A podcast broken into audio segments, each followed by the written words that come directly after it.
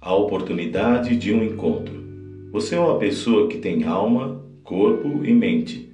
Nunca encontrará gozo interno, paz, perdão, nem sentido de segurança em Deus até que a sua alma esteja satisfeita, e sua alma não pode estar satisfeita enquanto estiver longe de Deus.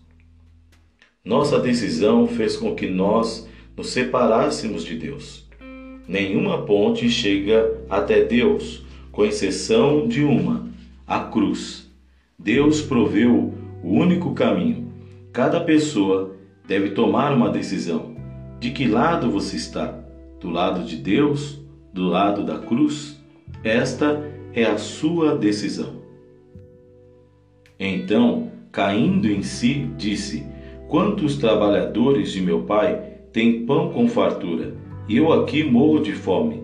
Levantar-me-ei e irei para junto do meu pai.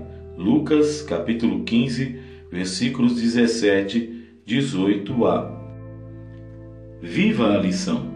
Há algo em sua vida que você perdeu por tomar más decisões e que queria recuperar?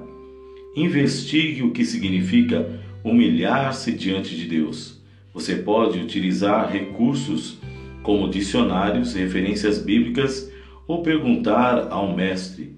Assim, como este jovem se humilhou para voltar ao Pai, a Bíblia diz que Deus nunca desprezará o coração contrito e humilhado. Salmo 51, versículo 17.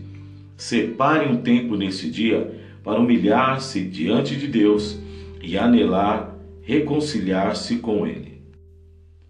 Temos a oportunidade de regressar aos braços de Deus, porém, fazê-lo é uma decisão pessoal.